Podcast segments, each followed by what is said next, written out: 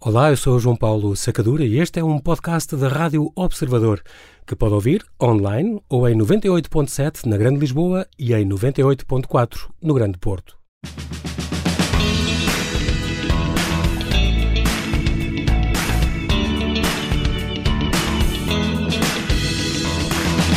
E é com muito gosto que damos as boas-vindas ao convidado extra de hoje, Luís Ribeiro, Colega jornalista da revista Visão, autor de dois livros que nos devolvem a história de Lisboa e do Tejo, porque nós passamos e vemos todos os dias e não sabemos ou já nem reparamos, e porque só se ama aquilo que se conhece. Obrigado, Luís, e bem-vindo ao Observador. Muito obrigado por teres aceitado este convite. Obrigado pelo convite. Uh, para já, tenho que dizer que tu nasceste uh, aqui em Lisboa, mas tens raízes, tens raízes em Paradinha. Isto é Moimenta da Beira. Isto é o que? Eram os teus avós? É a família do meu pai. É, eu tenho sangue beirão, beira alta e beira baixa. O meu pai é de Paradinha, Moimenta da Beira. A minha mãe é de Palhais Sertã. Pronto, e... é, tu, é, tudo bem haja para ti. uh, o pai Zé e a mãe Ana. É preciso dizer que, o, que o, assim que o, o Luís, que estava a estudar comunicação social na, na Universidade Católica, assim que estava já na parte final do curso, foi convidado para ir para a visão, faz agora 20 anos, fez agora 20 anos, e assim ficou, de onde nunca saiu e não te deixam sair nem pensar. Eu percebo. Uh, tu foste forjado na maior dureza desta nossa profissão, porque assim que entraste, deram-te logo aquele, aquele batismo de fogo uh, com aquele acidente aéreo na, na, ilha de São Jorge, portanto, nos Açores, onde morreram uma, uma, série de pessoas, 30 e tal pessoas. 36 uh, pessoas. 36 pessoas, imediatamente foste lançado para lá uh, para cobrir aquele, aquele acontecimento e levaste logo, com, quando chegaste ainda estava tudo ainda meio fresco. É, foi, eu foi complicado, um, foi duro. Um, muito duro, eu era um miúdo de 23 anos, uh, queria muito ser jornalista e eles decidiram que então a melhor maneira de eu entrar na profissão, como deve ser, era tirar-me aos lobos. E foi isso que aconteceu. Acabei por, por ir para São Jorge, naquela altura muito, muito dura por qualquer pessoa e, sobretudo, por um miúdo de 23 anos como eu era. Uh, e, e, pronto, sim, estive lá em cima com, com os bombeiros, andar para apanhar pronto, os corpos, falar com familiares das vítimas, coisas que, que me disseram e que nunca mais me, me saíram da que cabeça. Marcaram para sempre. Marcaram mesmo muito houve várias coisas que, aliás, te marcaram muito, uh, como, concretamente, e por exemplo, quando estiveste na, nas enxurradas de, de, Moçambique, também estiveste na, nas da Madeira, uhum. mas, por exemplo, Moçambique foi também um, assim, um pontapé no estômago, marcou-te para a vida. Foi, foi em 2007, foram as, as, as cheias do Zambeze, uh, que, quer dizer, é, é uma... Um, eu nunca tinha ido à África subsaariana, conhecia só o Norte da África e, e, realmente é, é, um outro mundo no sentido da pobreza, mas é uma pobreza diferente daquela que eu já tinha acompanhado noutras reportagens em Portugal.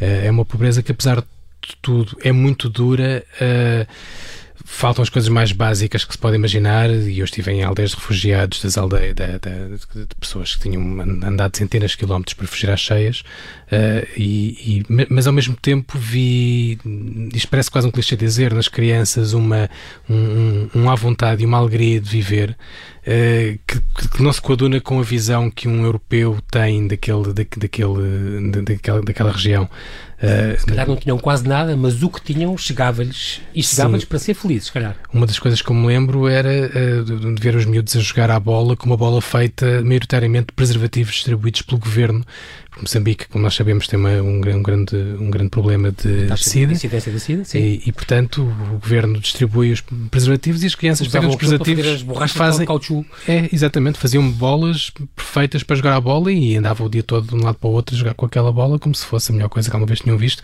E de certa forma era, portanto, davam, davam muito mais valor do que, do que aquilo que as crianças europeias dão aos seus E aí também te marcou muito aquela história que tu, que tu ouvias, como por exemplo aquela mãe que perdeu o filho e, que, e tu ouvias um chorar que não sabias de onde é que era e depois... Isso foi ao fim de algumas horas que nós sabemos como é que são naqueles sítios, há uma máquina fotográfica, um, um, um, jornalista branco e as crianças vão sempre atrás do, do, das pessoas até, até se cansarem. E houve uma altura que se cansaram, eu estava na, algumas horas na aldeia e começo a andar pela aldeia, labiríntica, no meio das palhotas e começo a ouvir realmente um choro abafado e vou-me tentando aproximar, encontro aquela, aquela cabana com um homem e os seus filhos à porta, eh, cinco ou seis filhos, e o choro vinha de dentro. Eu perguntei o que é que tinha acontecido, e, e, e ele disse-me que o filho tinha morrido, um filho de bebê, um, que tinha sobrevivido, aliás, à caminhada duríssima de, de fuga às, cheias, até que tem, tem aquela aldeia improvisada de refugiados uh, climáticos. Uh, e, um, acabou por morrer ali? Acabou por morrer ali e a mãe estava a chorar agarrada ao filho e é uma imagem que eu fiz na minha cabeça, porque eu nunca, claro que não tive coragem de entrar na, na, na, para, para, para ver... fotográfica e, e, Claro, não, nem vi, nem fotografei, nem, nem, nem nada, mas o que mais me impressionou foi quando eu lhe perguntei porque é que morreu se tinha sido malária, que era uma, ainda por cima naquela altura uhum. era muito comum, naquela altura das cheias, se tinha sido outra coisa qualquer, fome, qualquer coisa. coisa. Ele não percebeu a minha pergunta, tive de perguntar outra vez e ele continuava, ele percebia as palavras, não percebia o que é que eu queria, o sentido, que o sentido da pergunta. E, e, realmente eu percebi que ali a morte não, não tem de ter uma explicação, morre-se porque sim. E isso é uma coisa que, que é muito natural, impressionante. É? é muito impressionante eh, perceber que não, ninguém pede uma explicação para a morte. Morre-se, estava doente, morreu. Estava destinado, estava. Aconteceu. Incrível.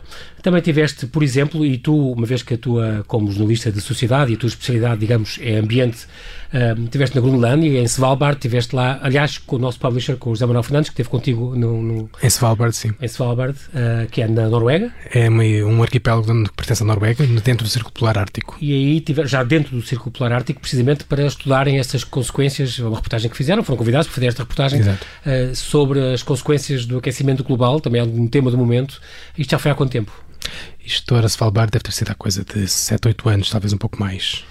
Um, e na altura já era já, um tema em sim. voga e, e, complicado e muito eu, discutido? Sim, eu, eu lembro-me que o primeiro artigo que eu escrevi sobre alterações climáticas e era sobre as alterações climáticas em Portugal foi sobre um grande estudo feito em Portugal, o primeiro grande estudo sobre uh, as mudanças eh, climáticas, climáticas? Uh, no nosso país, foi em 2001, portanto já lá vão, vai fazer agora 19 anos, sim. sim. Uh, e portanto tenho, já tenho feito muitos trabalhos disso uh, sobre, sobre, sobre esse assunto. Uh, Groenlândia e Svalbard foi um bocadinho ver com os meus próprios olhos aquilo que eu já tinha escrito muitas vezes, nomeadamente o degelo dos glaciares, que foi uma coisa que eu e o José Manuel Fernandes vimos em primeira mão. Uhum. realmente. E tinham maneiras de comparar como era? Tínhamos, íamos com pessoas que, que moravam lá e que nos tentavam explicar e que nos explicavam que realmente os glaciares estavam a recuar. Uh, no caso da Groenlândia, por exemplo, vi, até fizemos uma viagem de helicóptero uh, em que nós conseguimos ver mesmo aqueles monstros de gelo a cair na água e que depois dão origem Sim. aos icebergs. Uh, claro que o gelo há todos os anos e depois o gelo volta a, a, aparecer, mas a verdade é que tem aparecido cada vez menos e as pessoas que lá moravam diziam realmente que notavam de década para década, sobretudo, um recuo muito grande dos, dos glaciares, o que depois levava a alterações no modo de vida. No, no, caso da Groenlândia, por exemplo, já há eh, já havia na, na altura quando eu, quando lá estive, uh, testes para um, experiências agrícolas, para porque, ah, os inuitos não, nada não, agricultável, não, digamos. Por isso é que os inuitos sempre, sempre foram nada as pessoas que mais, e agora? claro, que mais comiam carne no mundo, porque carne e peixe era a única coisa que eles tinham, não, não há agricultura na Groenlândia. E agora já começa a haver. Isso implica mudanças no, no modo de vida, algumas boas, outras más. O problema de, das mudanças, no caso da agricultura, claro, nós podemos imaginar que seja bom, mais calor na Groenlândia, claro que não pode ser mau, mas por outro lado, que são muito rápidas e é muito difícil as pessoas e, sobretudo, os ecossistemas e, e os animais adaptarem-se à, à, velocidade dessas mudanças. E esse é o problema, é o grande problema uh, naquela Não região. Não é a mudança em si, mas uh, a velocidade exponencial é que está a acontecer. É Exatamente, é naquele, naquele, naquela região do planeta é a velocidade que está a acontecer. Isso na altura, tu vês isso muito preocupado ou não? No sentido em que, isto porquê? Porque esta pergunta tem a ver com. Eu lembro uma vez entrevistei um grande vulcanólogo chamado Arun Taziev, ele já morreu, e era na altura o maior vulcanólogo do mundo, foi em França, e ele dizia. As pessoas queixam-se muito do, por exemplo, do efeito estufa e, da, e da, da, da, dos escapes dos carros. Qualquer vulcão, dizia ele, dá mais dióxido de carbono para a atmosfera do que 100, mil, 100 milhões de carros durante o ano. Quer dizer, as pessoas não têm noção de como é que a natureza se autorregula e isto acontece. Portanto, a minha pergunta é: não é uma coisa que se é previsível nos ciclos da vida da Terra, tu que contactaste é. com certeza com grandes especialistas e engenheiros do ambiente claro. e tudo. Sempre houve alterações uh, climáticas, uh, mas lá está. A questão é estas serem muito mais rápidas uhum. e os modelos científicos que existem e que estão, e que estão a ser utilizados pelos cientistas, uh, pelos físicos e pelos cientistas da, que estudam esta, esta área, revelam que não, é, não são as alterações naturais, não são os vulcões ou outras, ou outro, uhum. outros, uhum. outras causas. e coisas. Exatamente, que provocam esta alteração tão rápida. Sempre houve vulcões, é verdade. O problema é que nós, por mais pequena que seja a nossa, nossa pegada, é o suficiente para desequilibrar um mundo que estava em uh, relativo equilíbrio. Uh, e essa, essa é a grande questão. Apesar de tudo, não é explicável não, pelo, pelo, pelo, pela atividade de, dos vulcões esta mudança muito rápida, uh, nem é, por exemplo, por, por, um aumento de atividade solar também, que não, não, nada disso explica aquilo que está a acontecer. Agora, em relação ao futuro, eu sou moderadamente otimista. Uh, apesar de tudo, a humanidade sempre provou que se, que se conseguia adaptar e nós hoje temos hum, as armas para nos adaptarmos melhor do que alguma vez tivemos na nossa história. A tecnologia dá-nos algum conforto. Agora, que vamos ter algumas dificuldades pelo caminho, vamos, e vamos ter de, de, de mais uma vez nos adaptar. E, e, vamos conseguir, com certeza. É um tema também do momento, teve cá a Greta Thunberg ainda ontem. Um, o que é que tu achas dela, Luís? Eu, eu acho que ela é importante para passar a mensagem. Uh, acho que corremos o risco de, de, de que a imagem dela, uh, de alguma forma, uh, acabe por, por cansar o próprio tema e que as pessoas comecem a cansar deste tema por causa da imagem dela. Um, acho que. é bem intencionada? Um, acho que é muito bem intencionada. Mas... Acho que ela tem uma vantagem que é, de uma forma simples, explicar que isto está a acontecer. Portanto, é aquilo que os cientistas já dizem há muito tempo. Ela acaba por ter esta visibilidade e isto acaba por ser bom para as pessoas perceberem que está, Sim, que está manda, a acontecer. façam alguma coisa, é agora ou nunca, Exato. essa urgência talvez. O meu problema com a mensagem que ela passa. É que, ao mesmo tempo que é simples, o que é bom é também é simplista, o que é mau, porque apesar de tudo o problema é muito complexo. Ela diz que nós temos as soluções, as soluções são parar de, de queimar combustíveis fósseis. É verdade. Agora, nós não podemos queimar de um dia para o outro, de um dia para o outro porque todo o paradigma energético. Todo o crescimento assenta, assenta na, na, queima de combustíveis fósseis. Temos de fazer a transição, temos de tentar fazê-la o mais depressa possível, mas uh, não é possível fazê-la de um dia para o outro. Aliás, eu costumo dar o exemplo que aconteceu em França, quando o presidente Macron tentou uh, uh, manter o plano de subida de impostos sobre os combustíveis, que fazem parte de um plano estratégico de combate às alterações climáticas, portanto, aumentando os impostos para reduzir o consumo, uhum. Uh, tivemos a revolução dos coletes amarelos. Sim. Portanto, as pessoas foram para a rua aos centenas de milhares, aos milhões.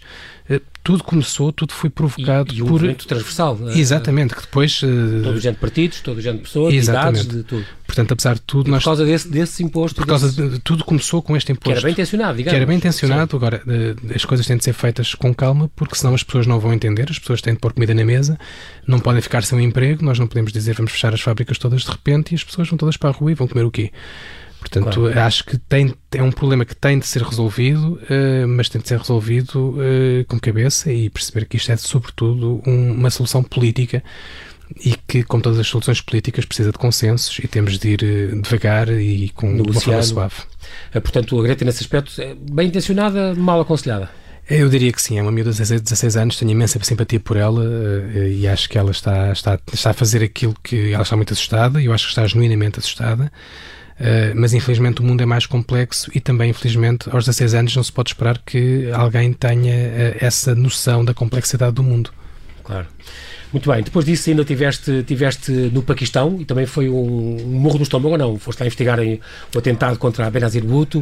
Uh, Sim. foi complicado nessa altura? Foi, eu tenho uma vantagem, não, não, já deves ter percebido, que os ouvintes não percebem, mas eh, eu sou bastante escuro e portanto no Paquistão passo despercebido e consegui estar no meio de... Eu, eu acabei por falar com familiares de vítimas e fui a velórios de vítimas que, do atentado que matou Benazir Bhutto, que matou mais gente, matou dezenas de pessoas uhum. e, e andei andei, andei realmente no meio de, de, daquelas populações uhum. e ninguém olhava duas vezes para mim. A minha vantagem de conseguir passar despercebido pela cor da pele, ser mais escuro.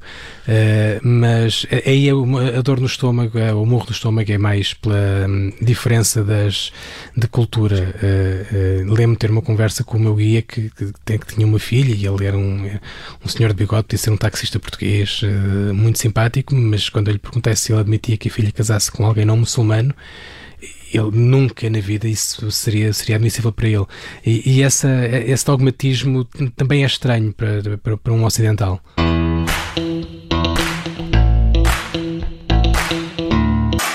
Continuamos a conversa com Luís Ribeiro, que nos vem contar histórias do Rio Tejo. Mas antes disso, Luís, ainda te queria hum, fazer uma última nota a um prémio que tu ganhaste e que eu considero, entre os prémios de jornalismo, considero dos mais importantes mesmo, que é este Prémio Nacional de Imprensa Jornalismo pela Tolerância. Tu atribuído pelo ACIM, este prémio que já ganhaste há uns anos e que, um, com esta reportagem uh, chamada uh, De Portugal com Amor, portanto, foi premiado pelo Alto Comissariado para a Imigração e Minorias Étnicas. É um tema que continua, já foi há 14 anos, mas continua uh, no dia completamente.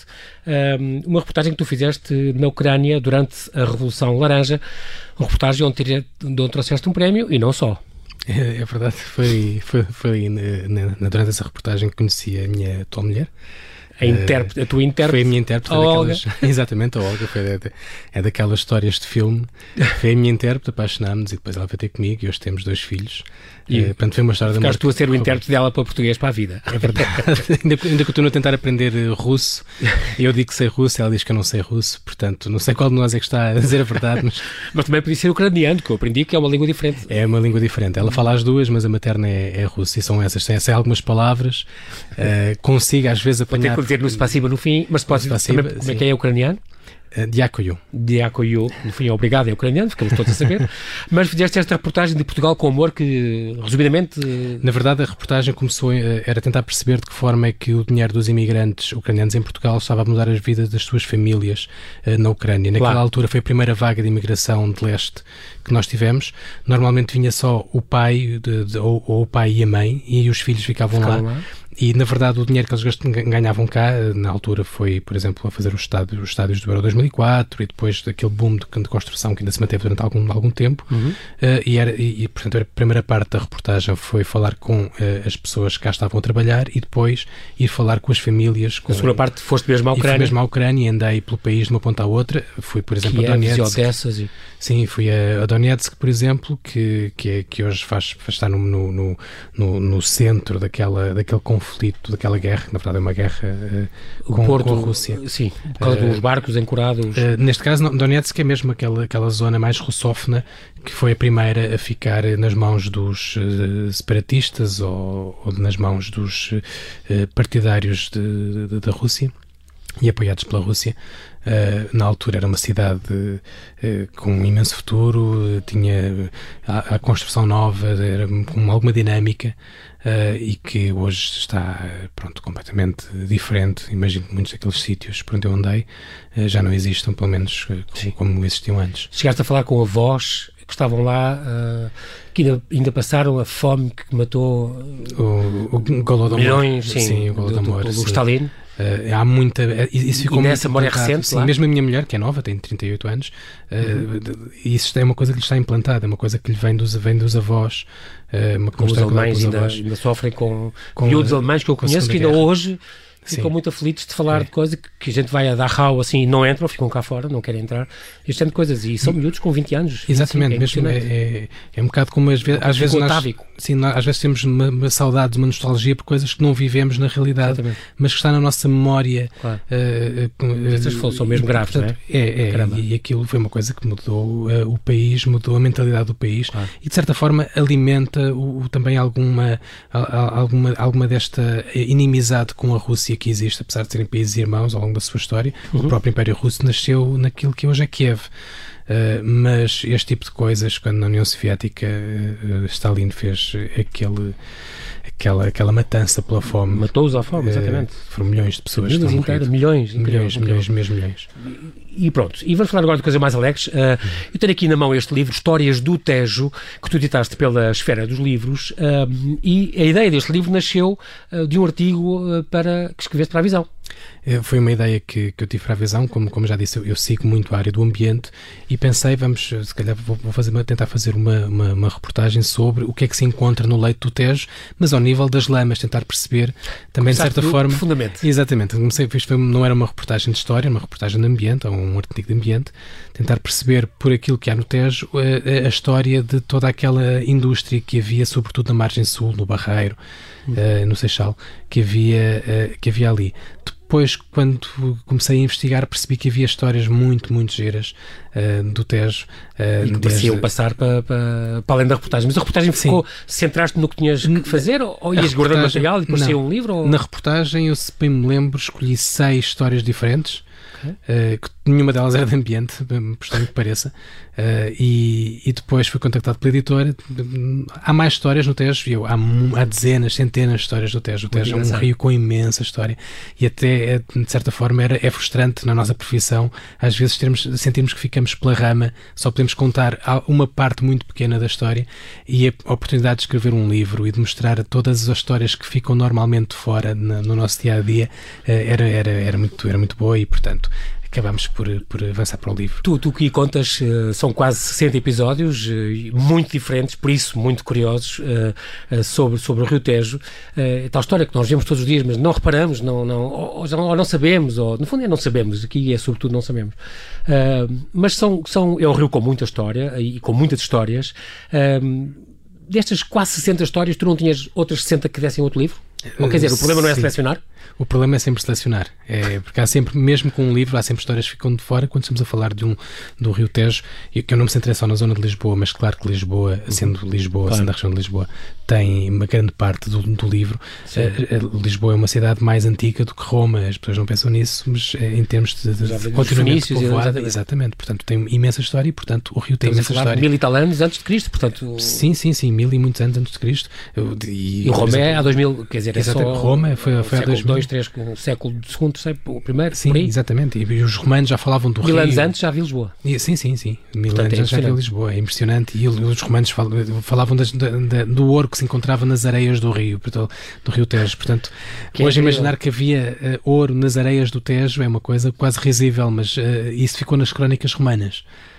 É, e, e, dizem que o Afonso Henriques eh, pagou uh, os cruzados e, e terá pago a bula ao, ao próprio Papa, Sim. que lhe deu a independência de Portugal em 1949. Em parte com, com o ouro encontrado, encontrado no, Tejo. Tejo. É? E que o Dom Denis tinha feito um cetro e o, e o Dom João III exatamente, com o ouro do Tejo. Com o ouro do Tejo, exatamente. Mas é escusado as pessoas irem agora irem correr, peneirar as areias do Tejo. Não devem encontrar muita coisa, mas Menos. poucas delas boas. é um rio com 1007 km que nasce na Serra de Albarracin, em Espanha, e desagua aqui no Oceano Atlântico. O final do livro, e que vou, no fundo não estou a começar pelo fim, estou só a dizer que o final fala um bocadinho do rio para além da raia e, portanto, aí temos a história do Toledo, esta cidade abraçada Sim. também pelo Tajo, em Espanha é o rio Tajo. Tajo. Um, e também os jardins de, de Aranjuez, do Palácio Real. Pronto, isso são outras histórias já em Espanha, mas, sobretudo, centras-te muito nesta zona de Lisboa e, como se isso não, já não fosse o suficiente, um, e conta histórias então deste maior rio da, da Península uh, Ibérica, que tem tantas histórias, a começar, como tu disseste muito bem, uh, uh, pelos fenícios, e, e, nessa altura a cidade de Lisboa existia, e já com outros nomes, mas existia, e este, este rio interessante que teve batalhas navais, por exemplo, as pessoas não, não sonham isto, mas teve batalhas navais, revoltas e atentados, e devorou barcos e, e aconteceu tudo e mais alguma coisa. Falas também daqui do ciclone, por exemplo, de, de 15 de fevereiro de 1941, uhum. uh, que, que, teria havido cerca de 200 mortos, mas que Salazar teria abafado essa, já essa, esse número de mortes nessa altura, por alguma razão. Sim, é, como, como, como, depois voltou a fazer em 1967, quando foram as cheias, cheias também. Aí também. Também mandou parar a contagem, se não me engano, nos 427 mortos. É, que é uma coisa impressionante. Não sabemos quantos é que foram, podem ter sido cheias de, de 25 de novembro de 67. O maior desastre, desastre natural, aliás, desde, Sim. O, desde de... o terremoto, talvez. Não? Exatamente, sendo que o ciclone de 41 foi também catastrófico e, e teve, do ponto de vista meteorológico, uh, até foi mais extremo do que as cheias de 67. As, a velocidade dos ventos bateu recordes que ainda hoje não, não, não foram atingidos. E que, mas aí também foi o país inteiro que, que sofreu com isso. Sim.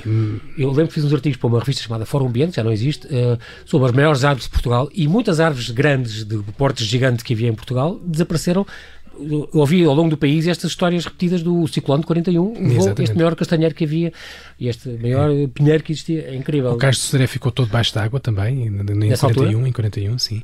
Portanto, foi uma coisa assustadora e eu, eu, lembro de, de, ler as descrições e todas elas apontavam na mesma coisa. O, o que assustava mais não era a água, nem era a, a ventania em si, era o, o barulho porque o vento fazia um barulho ensurdecedor que as, que as pessoas tremiam de medo. Uh, era, era mesmo uh, uh, horripilante o, o, barulho, o ruído do, do, dos ventos. Dos ventos.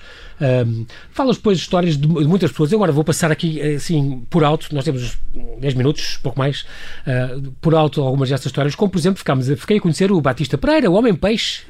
Temos um Homem-Peixe, que era um grande nadador. Que era, e que, que, começou a nadar, aprendeu a nadar, aliás, no Tejo, um quase conterrâneo meu, eu sou de Alverca, portanto ele era da Lhandra, que é, é, foi ali ao lado que ele aprendeu a nadar e que se tornou uma grande figura nacional. E que foi e veio, atravessou o rio e não se sim, voltou sim, em 26 sim. horas, 26 horas a nadar.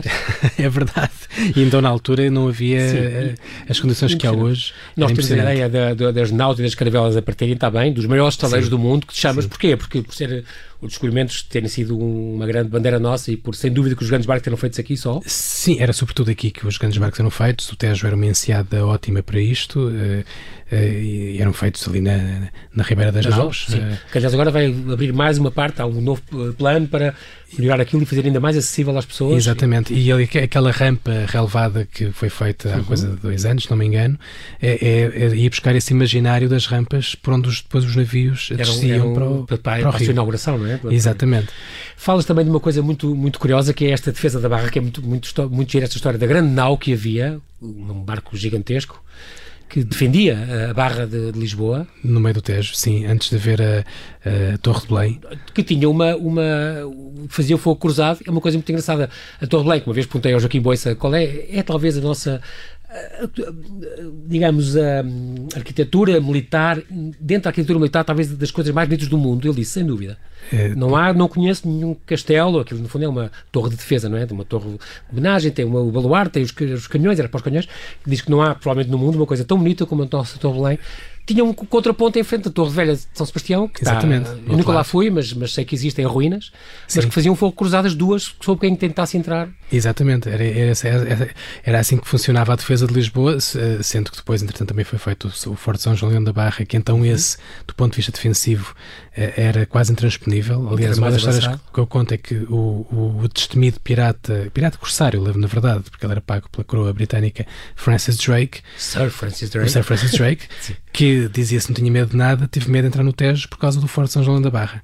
Então Portanto, acabou por, por ficar a ver Lisboa de longe. Ficou a ver Lisboa de longe e foi uma das razões porque eles não conseguiram. E depois reformou-se. E depois reformou-se, ele morreu pouco depois. Eh, e foi das poucas vezes em que ele realmente teve Era um medo. porto fantástico e famoso, apadrinhado é. pela coroa inglesa, não é? Como tu disseste. Exatamente. E, e aquilo foi na sequência da, da, da Armada Invencível, que quando foi derrotada, que foi, na verdade, a Armada Invencível era constituída, os melhores navios eram os, os, os portugueses, que na, na, na hum. altura. No tempo é, dos Filipos, não é? Foi no tempo do primeiro Filipe, do Filipe, do Filipe I de Portugal, Sim. E que, portanto, eles aproveitaram Filipe I, aliás, a Armada saiu de Lisboa para tentar eh, para atacar a Inglaterra, uh, foi destruída sobretudo por tempestades. E depois no, no, no regresso, uh, depois do regresso, uh, a rainha Isabel tentou um, ganhar alguma vantagem sobre a coroa espanhola e mandou o Francis Drake uh, atacar uh, a, a, península, mas também não teve sorte, porque na verdade foi derrotada. Acabou por encalhar no Tejo. Encalhou no Tejo e não conseguiu passar. A Torre de Belém é lindíssima, uh, o, o, que dizem alguns peritos militares é que era mais bonita do que prática, ou seja, hum. não, ela sozinha não conseguia defender Lisboa e daí a necessidade de construir o Forte São João da Barra. Ok, mais à frente. e antes disso ainda a Cidadela de Cascais. mas em termos de beleza ninguém, ninguém abate. Isso, sim, é, sim. isso é garantido. Sem dúvida, sim. Um, também histórias do Tejo fazem parte das invasões francesas e este, todas estas expressões do ficar a ver navios, por exemplo, uhum. tem a ver com isso, não é? É para ir com o Junot ir embora? Ou... É, o ficar a ver navios foi quando o, o Junot chegou Uh, a, tentar apanhar ainda a família real uh, em Lisboa. Tinha fugido para o Brasil? E ficou a ver navios, porque ficou a ver os navios da família real que fugiu para o Brasil e, portanto, ficou apenas numa meia conquista. Foi, é quando não se consegue realmente é, o, atingir o objetivo, ficou a ver navios, quando tem ali o objetivo tão, tão próximo e não conseguiu. Mas ficaram uma série de expressões. De ir para o Maneta, por exemplo, era um, um oficial francês terrível que que torturava os seus, as suas vítimas. Cortava de, Ou ele é que não tinha? Ele não tinha uma, ele não tinha uma mão, era, era, maneta. Própria maneta. O castigo máximo é como se fosse ir, ir para o papão, quando os bebés não comem a sopa. neste caso, era ir para a maneta significava morrer, porque quando se ia parar às, às mãos, ou melhor, neste caso, à mão dele, Sim, não, não, não tinha saída. E, E, portanto, oh, despedida à francesa também vem daí. Também despedida à francesa, que era assim um bocado à bruta, não é? Que eles saíram assim um bocadinho. Nem olharam para trás. Eh, armas e bagagens também vem daí, é que levaram as armas eh, e levaram as bagagens cheias de, de pilhagem portuguesa, portanto eles levaram. Viver à grande à francesa. Também, é, portanto eles, durante os oito meses que o Junot esteve aqui em Lisboa. Depois, e à ópera vivia, vivia como, um, como um rei. Exatamente. É? exatamente. Um, falas também da, da fragata Dom Fernando II e Glória, a avó de todas as fragatas. Um, falas de tudo que, por exemplo, da ligação do Rio com a aviação, que também é uma coisa uh, engraçada, que era do Sacadura Cabral e Gacotinho que partiram para o Brasil uh, e estamos a falar de hidroaviões, portanto, os primeiros aviões que vinham para cá e o primeiro aeroporto era ali na doca dos Olivais, se não me engano. Aquilo, Exato. Antes de haver na tua zona em Alverca, o primeiro, uhum. o campo. Exatamente. Uh, era onde ali... tiveram os primeiros, os primeiros testes foi, foi em Alverca, onde, onde eu cresci. Depois, depois o primeiro aeroporto não era um aeroporto, era o. Onde está agora o cenário, não é? É, é onde está agora o oceanário, exatamente. Onde está o oceanário. E, e, aquilo que hoje é a Avenida de Berlim uhum. era a Avenida entre aeroportos, era assim que se chamava, ah. porque era entre o aeroporto. Depois da Portela, quando inaugurou? Da Portela, quando inaugurou, em 41, se não estou enganado. com o Pacheco. E o aeroporto do Rio, que era onde aterravam os transatlânticos, porque eh, os transatlânticos eram hidroaviões que aterravam no Rio, ou portanto amaravam. Sim e depois eh, quem eh, eh, e depois era quem vinha dos Estados Unidos apanhava um, um, táxi para ir para outro aeroporto, onde aí sim se faziam os voos dentro da Europa, para ir para a Inglaterra, para ir para, para Paris. Ah, okay. Portanto, coexistiram os dois ainda. Coexistiram os dois, portanto, os voos transatlânticos iam para um, para um e outro. Falas de outras coisas que se aprendem no teu livro, como por exemplo os ciganos do Rio, os avieiros, mas também das calhandreiras. Quem que eram estas calhandreiras? Eu não fazia ideia nenhuma até te ler. As calhandreiras, nós hoje temos o conforto de, de, do saneamento básico, mas esse conforto é uma coisa muito recente, não é? De Lisboa, durante quase toda a sua história, não tinha esse, esse, esse, nível de civilização Sim. e, portanto, o que é que as pessoas faziam, aquelas, aquelas necessidades mais básicas, uh, era para aquilo que nós chamamos hoje bacios, os para, penicos, para os penicos, essas coisas. As calhandreiras eram umas, umas senhoras, escravas, quase todas é? escravas, Sim. negras, africanas, que iam à casa das pessoas uh, e despejavam os, os, os, os as imundícias dos penicos e dos bacios para, para um... Levavam para, para... para uns baldes e levavam para o Tejo. E, portanto, o Tejo era o repositório de tudo que os lisboetas faziam de pior. De, uh, estás a falar do século XVII, portanto estás a falar já uma coisa já com... com sim, século XVI, ah, século XVII, século XVIII, sim, foi, isso foi durante muito tempo, sendo que depois também calhandreira tem umas, há uma, uma, uma, um significado popular que se dá, que é uma pessoa que, que que vive de mexericos, mas porque na verdade as calhandreiras conheciam literalmente Exatamente. até os segredos mais íntimos dos lisboetas, não é? Temos depois aqui, passando assim, assim muito por alto também, falas da passarola do Bartolomeu Guzmão, das entradas, um, das entradas reais, como foi a da Dona Estefânia e como foi mais recentemente a Rainha Isabel II, em 57, também uma grande entrada ali, uh, o povo todo ali recorreu ali ao Terreiro do Passo para ver chegar a Rainha, que vinha no seu Bragantim Real, deve ser, imagino. Uhum. Um, a exposição do mundo português, outro, outro, outro importante acontecimento que mudou toda, que foi importante também a ligação ao Rio. E em 1940. Ganhou, em 1940, ganhou aquela, aqueles monumentos ali eh, em Belém. Um, a morte, por exemplo, do Luís de Montalvor, o poeta que morreu no acidente em Lia, em Belém também. Com a mulher e o filho, que nunca se soube de um carro, acidente de carro, o carro que ia para o Rio. O carro que para o Rio nunca soube se foi propositado ou se foi um acidente. amigo da, da do Fernando Pessoa, os catrai, catraieiros, que eram os barcos uh, que faziam o transbordo, faziam, no fundo, os castelheiros de altura, se calhar, sim, pessoas para eram mais pequenos, sim, e que de vez em quando uh, uh, se afundavam, porque a ganância humana é o que nós sabemos, e portanto os catraieiros levavam mais gente do que aquela, aquela que o barco comportava, e depois os acidentes aconteciam. Pronto. Aqui também falas dos mergulhos do Tejo. Nos mergulhos do Tejo, um, falas que, que a, a aristocracia uh, divertia-se muito com, com, com, os mergulhos do Tejo, já na altura, mas havia uns barcos com umas barraquinhas em cima, onde mudavam de roupa. E estás a falar de quando? Quando é que isto acontecia? Isto era no século XVIII. No século XVIII... E já foi... era moda ir dar, tomar banho ao rio? Na altura o rio Era, era uma, foi uma importação de Inglaterra, por mais estranho okay. que pareça, foi uma importação de um país muito mais frio do que o nosso. Uh, tornou-se uh, chique ir para o banho tomar, uh, tomar banho, banhos. Dizia-se que fazia bem, bem. que fazia bem à saúde. O mais certo era saírem de lá com uma doença de pele, porque logo ali ao lado tínhamos as calhandreiras a despejar Exatamente. as imundícies todas. mas a verdade é que havia essas, essas pequenas barraquinhas montadas em, em pequenos barcos, Sim, em pequenos botes, que era para as senhoras mudarem de roupa. Não se pense que vestiam um fato de banho, eram, aquilo eram, eram roupas enormes que ficavam pesadíssimas na água, que tapavam tudo, mas mesmo assim havia ali uma, uma certa marotice, era, era o que se podia na, na, na, época, sem, sem ferir muitas suscetibilidades, sobretudo da, da Igreja. Era, era, era estas pequenas festas na água onde se apinhavam e se divertiam muito homens e mulheres. Imagino.